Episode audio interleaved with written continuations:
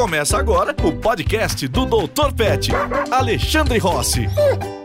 Eu acho que você não está alimentando o seu gato da melhor forma que você poderia, principalmente se você trabalha fora. Então eu vou te contar agora as três recomendações mais importantes para serem seguidas. Anota aí. Dica 1. Calcule a quantidade de alimento úmido, seco e petisco que o seu gato pode comer por dia. E aí você vai separar em pequenas porções. Dica 2. Disponibilize pequenas porções de ração seca em itens de enriquecimento ambiental, em prateleiras ou até escondidas em alguns pontos da casa. Deixe alimentação úmida para ser oferecida à noite na sua frente. Assim você pode analisar o apetite e as condições de saúde do seu gato e ainda pode pesar o gato ou até dar algum medicamento quando for necessário. E aí, gostou? Ficou alguma dúvida? Então, se você quiser saber mais, fica comigo que eu vou explicar melhor como manejar a alimentação do seu gato para que ele tenha mais saúde e qualidade de vida. E para me ajudar, eu vou contar com a ajuda do Dr. Márcio Bruneto, que é um veterinário especialista em nutrição de cães e gatos e que trabalhou comigo para chegar nessas recomendações que são pioneiras no assunto. Vamos lá? Se você quer garantir mais saúde, longevidade e qualidade de vida para o seu gato, você precisa oferecer uma dieta equilibrada em calorias e nutrientes. Mas não é só isso. A forma da gente oferecer o alimento também influencia diretamente no bem-estar do pet e do seu relacionamento com ele.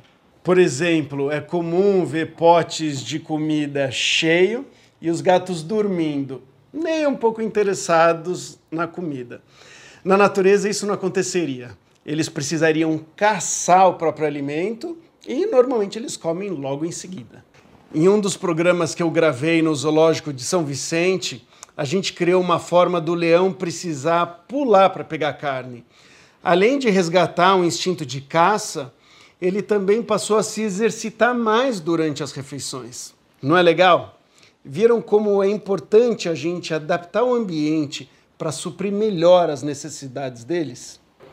Na literatura científica existem várias recomendações sobre a alimentação dos gatos, mas elas não conversam entre si. Então, tem recomendações de um lado para comportamento, de nutrição para outro, e muitas vezes o tutor fica perdido, ele não sabe como seguir essas recomendações.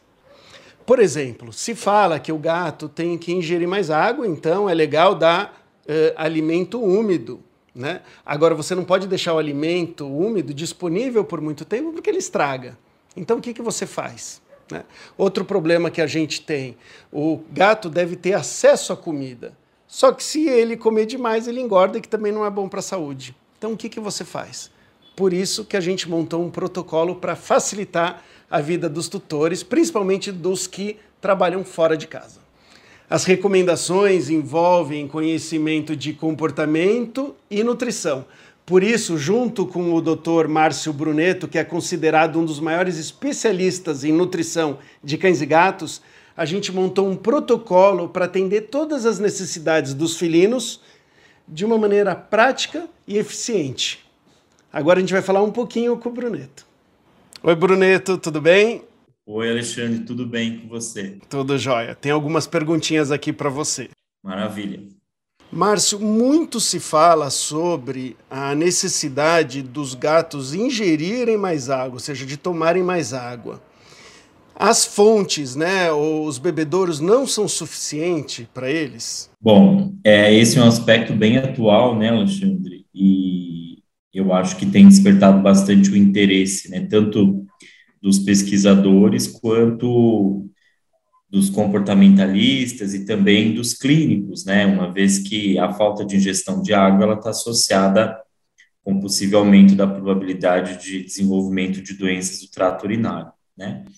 E nós sabemos que, pelo fato do gato ser um animal originário do deserto, eles são pouco sensíveis à sede, né? Então, muitas vezes, ou muitos deles, buscam pouca água no bebedouro. Então, a busca por estratégias que possam aumentar essa ingestão, é, elas são interessantes. Sobre os alimentos secos e úmidos que se tem no mercado para os gatos, eles são completos?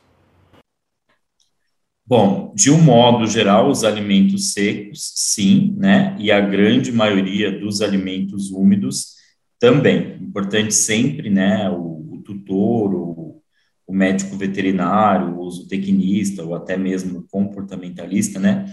É, entenderem que dentro do conceito original, né, original de alimento úmido, eles são um tipo de alimento também considerado completo. O que muda, obviamente, é o teor de água, a quantidade de água.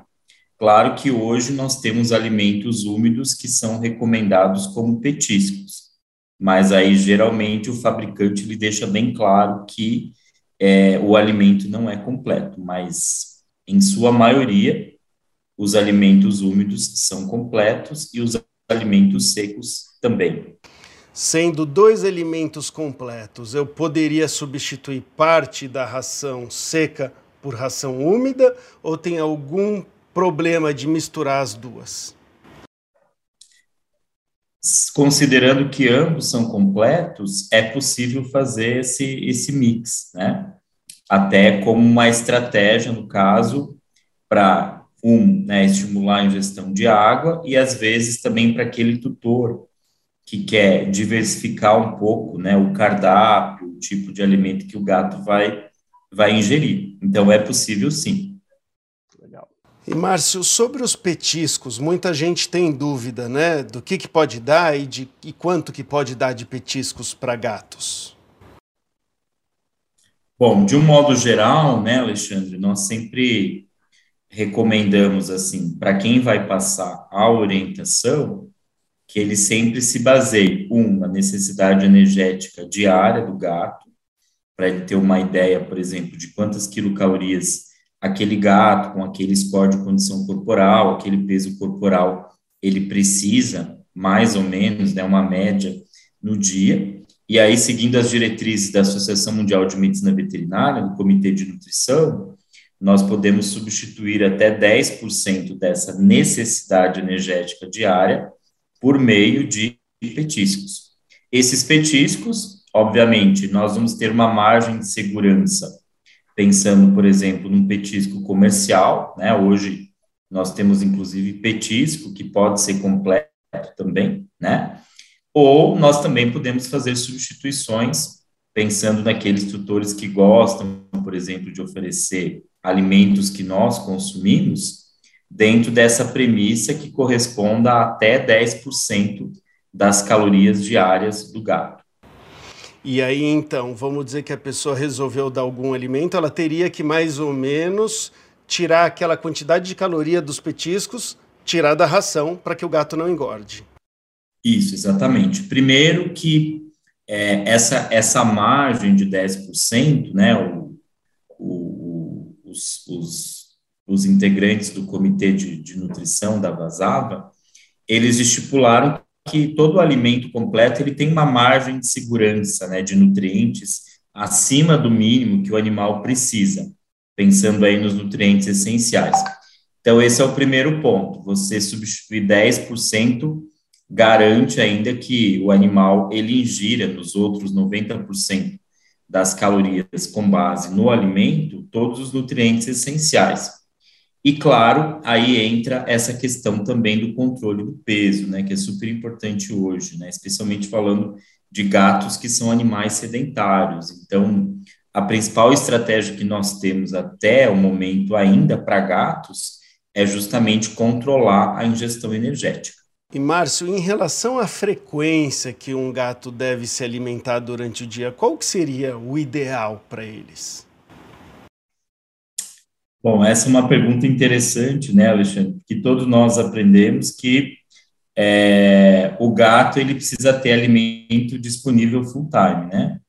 E, e aí esse é um ponto super importante que quem for orientar os tutores é, tem o entendimento que ter alimento disponível não quer dizer que o, que o animal tenha alimento à vontade, né? Mas para aquelas situações onde não há uh, a possibilidade de controlar a ingestão, né, ou a, pessoa oferecer é, várias vezes ao dia, né, a gente acompanha um grupo de animais que, por exemplo, eles são alimentados três vezes por dia, gatos, né, e eles não têm nenhum tipo de problema sendo manejados dessa forma. Então, eu acho que um ponto importante é que se ele é acostumado desde pequeno, por exemplo, a receber o alimento em momentos específicos, é possível de nós fazermos esse tipo de manejo também. Agora, se é uma situação na qual, por exemplo, ah, existe gente em casa ou quem cuide o tempo todo, dá para a gente fracionar em mais vezes.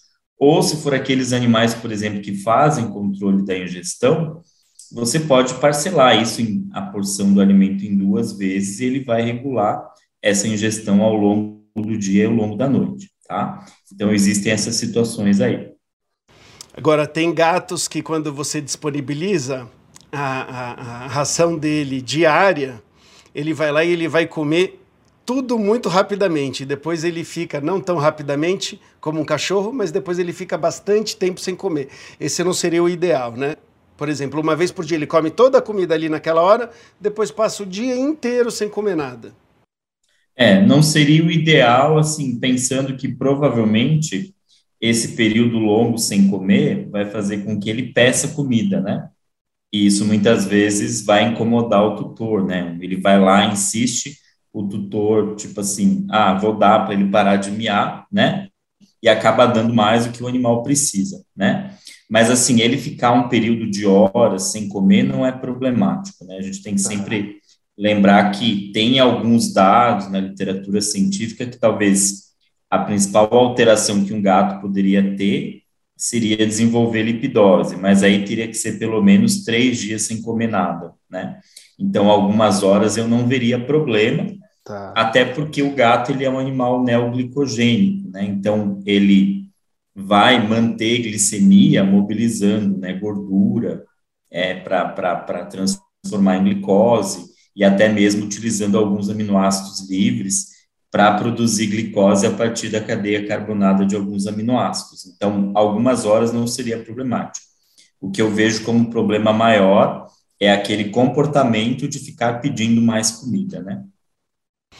Agora, em relação à ingestão de água, se ele comer a comida mais vezes ao dia, ou se essa comida estiver espalhado pela casa, o que, que a ciência diz a respeito disso? Melhor ou pior a ingestão de água? Bom, eu acho que nós não temos nenhum estudo ainda mostrando né, essa relação entre número de refeições com ingestão hídrica. Mas tem algumas evidências que mostram que aquele gato que se exercita mais, ele tende a beber mais água.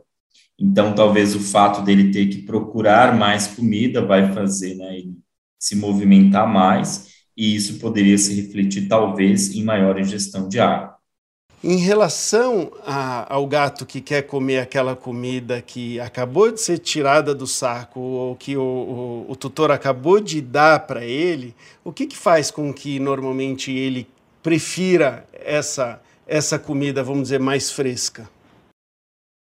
É, provavelmente assim, é, se for um alimento habitual, né, provavelmente porque aquele alimento que está na embalagem, ele tem um cheiro melhor, né, ele tem características uh, sensoriais e até mesmo organolépticas melhores do que aquele alimento que ficou exposto por algumas horas já, né. Agora, se for um alimento novo, né, existe essa questão do comportamento do gato, né, gostar de novidade, gostar de coisas novas. Então, quando você muda, né, um alimento que, que é diferente do que ele vem comendo, existe também essa questão de ser novo, né? Então, existe esse ponto também. Então ele tem uma curiosidade, um interesse pelo novo, mas pode acontecer o oposto também com o alimento, né? De ser novo demais para ele ele rejeitar? Pode.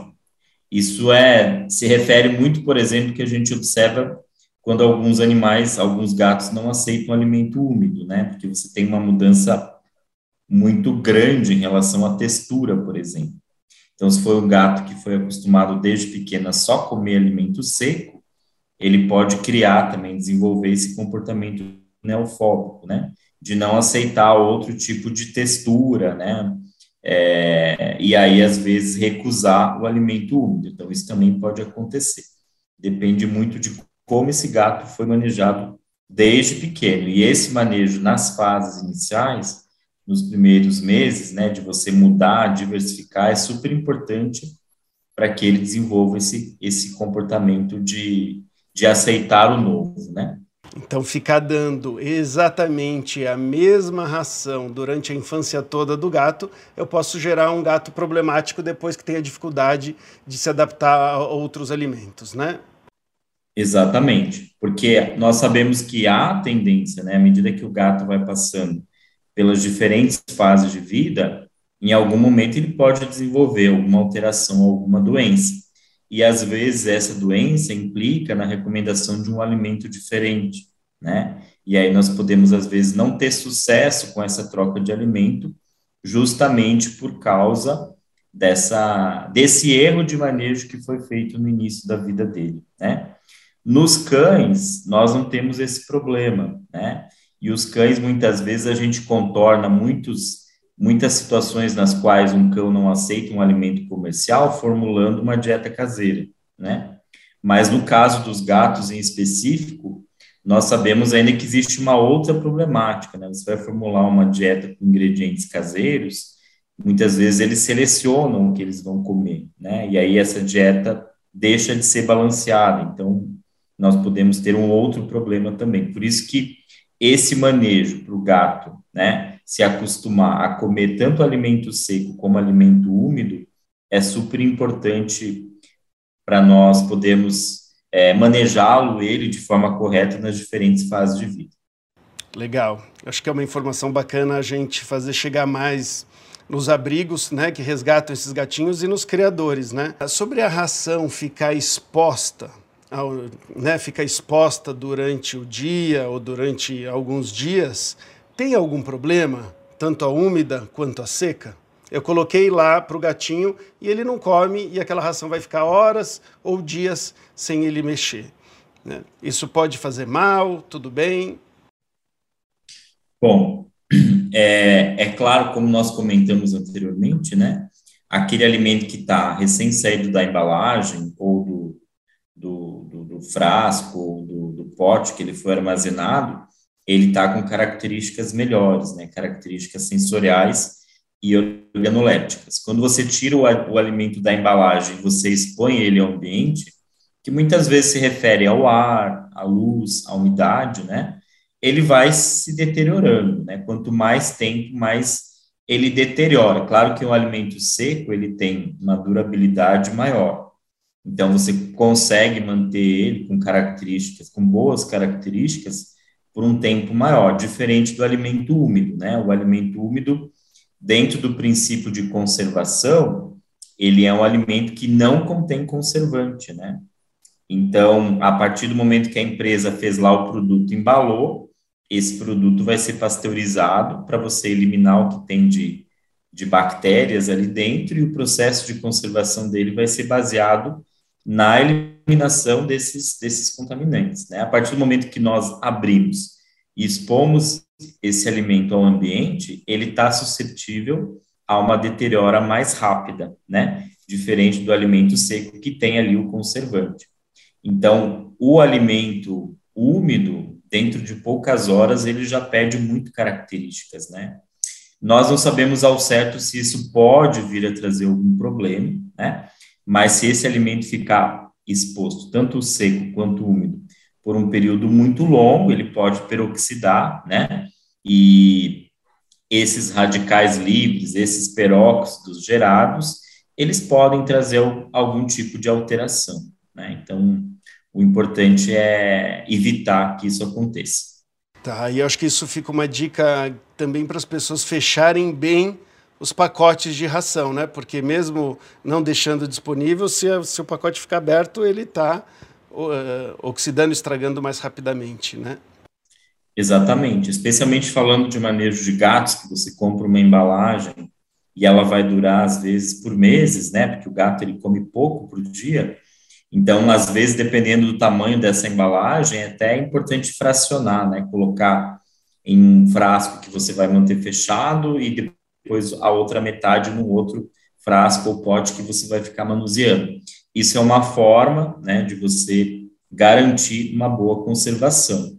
Obviamente, sempre em local uh, longe de umidade, né, pouca luz, um armário, né, bem, um armário bem fechado é uma condição ideal. Mesma coisa com relação aos úmidos.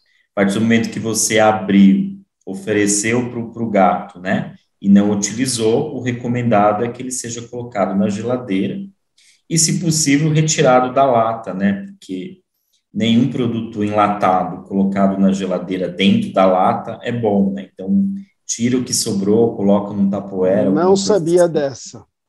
É, porque lata é lata, né? Então, por mais que o produto ficou por um tempo armazenado ali, você também abriu e aí você vai colocar na geladeira. Mesmo ele estando na geladeira, ele vai, né? Ele vai estar tá deteriorando, né? Uma velocidade mais lenta, mas vai. Então, geralmente a gente recomenda que coloque num pote plástico e daí armazene em geladeira, por exemplo. Fica melhor. O, o plástico também não é qualquer plástico que pode ser utilizado também, né? Sim, sim.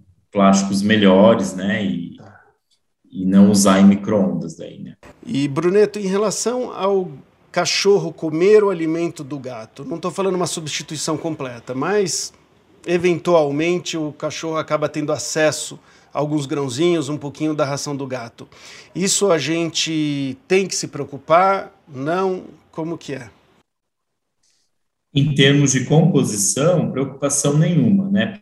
que, na verdade, os teores nutricionais de um alimento para gato, eles são maiores, né, dada as exigências nutricionais do gato, né, que são maiores em relação ao cão.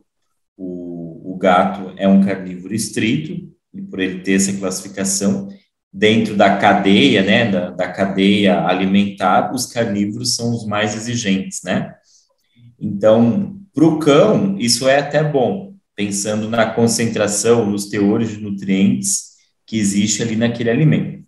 Um ponto importante sempre é que se isso acontece com frequência, às vezes esse cão ele pode estar ingerindo mais calorias, mais energia, e aí engordar. Aí sim, isso passa a ser uma preocupação. Então, o, único ponto sempre que o tutor tem que estar atento é que se ele ingeriu o alimento dele mais sobras do gato, por exemplo, ele está ingerindo mais calorias por dia, e isso pode, então, se refletir no desenvolvimento de sobrepeso ou obesidade. Tirando isso, não tem problema nenhum. A gente vê muitos mitos ainda, né? Mesmo entre os veterinários falando, ah, o alimento do gato tem mais proteína, isso vai levar à doença renal. Isso não é verdadeiro, tá? Isso é um mito. Lembrar que o cão também caçava e a dieta dele era de alta proteína. Então, não faz sentido ele ingerir proteína e ter lesão renal, tá? Isso é válido para o ser humano e isso é válido para o rato. Para o cão e para o gato, não. Tá ótimo. Legal, Bruneto. Muito obrigado. Eram essas as perguntas. Gostaram? Então, a gente é fã do Bruneto também. E como vocês viram, são muitas recomendações. E aí começam várias dúvidas como disponibilizar a comida sem que ela estrague, principalmente a úmida que estraga mais rápido. E se eu passar o dia inteiro fora, como que eu faço para que o meu gato não coma além do que precisa? Outra dúvida importante: como eu vou usar a comida para facilitar o corte de unhas do gato ou até para chamar ele, se a alimentação fica disponível o tempo todo? E aí ele não vai se interessar por ela a gente não encontrou um protocolo alimentar completo na literatura científica. Por isso, a gente desenvolveu um considerando todos os pontos importantes que foram estudados e mencionados. Ele já está sendo testado pela minha equipe e está apresentando ótimos resultados. Em primeiro lugar, é preciso calcular a quantidade certa de alimento seco, úmido e petiscos que deve ser dado por dia. Isso facilita muito para a gente não dar comida a mais do que a gente deveria dar para os gatos. O próximo passo é espalhar ração seca pela casa. A gente pode colocar em esconderijo ou em itens de enriquecimento ambiental, como brinquedos e prateleiras. Isso faz com que o gato se exercite mais e possa ter o comportamento de caçar, de explorar, de perseguir, de capturar e depois consumir o alimento. Sabe quando o seu gato fica miando e andando atrás de você pela casa, mesmo com um pote cheio de comida? Pode ser um jeito dele falar que a comida não tá legal. Quando a comida fica em contato com o ar por um longo período de tempo, a comida vai oxidando, perdendo o aroma e os nutrientes também. E os gatos podem perceber. Cachorro não liga tanto para comida tão fresca, mas gato pode ligar sim. Eh, os gatos também podem ser mais particulares em relação à água. Eles gostam de água fresca ou em movimento. Por isso que aquelas fontezinhas procuram sempre manter a água rodando como se ela fosse corrente. O Xuxi, por exemplo, foi um caso engraçado que eu treinei para o quadro uh, da Eliana. Ele abria a geladeira e ficava miando, pedindo a comida para a tutora. Nesse caso, a gente passou a dar uma ração de melhor qualidade e usar formas mais interessantes de entregar comida, além da gente deixar disponível por menos tempo. Legal, né? Mas mesmo espalhando pequenas porções pela casa, se você passa muito tempo fora, pode ser que a ração oxide. Por isso, uma alternativa é criar uma forma dessa ração seca ficar tampada menos acessível para o gato, mas ela tem que ficar acessível. Acessível. O gato tem que conseguir abrir para comer. Um outro jeito é espalhar essa ração duas vezes por dia. Já existem comedouros que abrem automaticamente quando o gato se aproxima. Ele tem um sensor que pode ser acionado quando percebe o microchip do gato ou uma tagzinha que ele usa na coleira. Assim pode abrir só para um gato específico, por exemplo. Outra vantagem de colocar comida espalhada.